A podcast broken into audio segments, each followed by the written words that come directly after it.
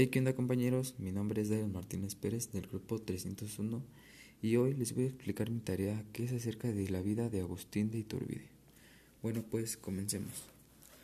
Un 27 de septiembre nació Agustín Cosme Damián de Iturbide y Amburú, mejor conocido como Agustín de Iturbide. Nació en Valladolid, actualmente Morelia, Michoacán, e inició sus estudios en el Seminario Tridentino, donde le enseñaron la economía del mundo y los valores humanos, pero no fue hasta 1797 donde empezó su carrera militar. Participó en la independencia de México, movimiento que inició el 16 de septiembre de 1810, pero no fue hasta 1821 cuando se unió al bando independista acuerdo con el plan de Iguala.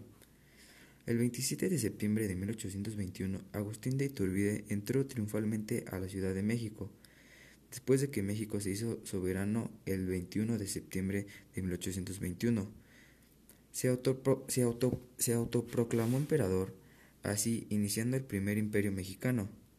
A pesar de que México estaba en problemas económicos, Iturbide tenía gastos y lujos excesivos.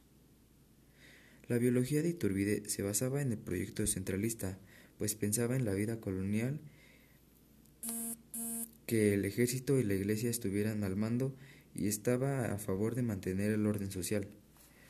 Creó la Junta Instituyente. Agustín de Iturbide, después de su imperio, fue exiliado a Europa. Después de su exiliación, regresó a México, pero el Congreso mexicano lo declaró traidor. Por ello, el 19 de julio de 1824, el municipio de Padilla, Tamaulipas, bajo la presidencia de Anastasio, es fusilado por patriotas. Bueno, compañeros, pues eso, eso ha sido todo. Espero les haya gustado.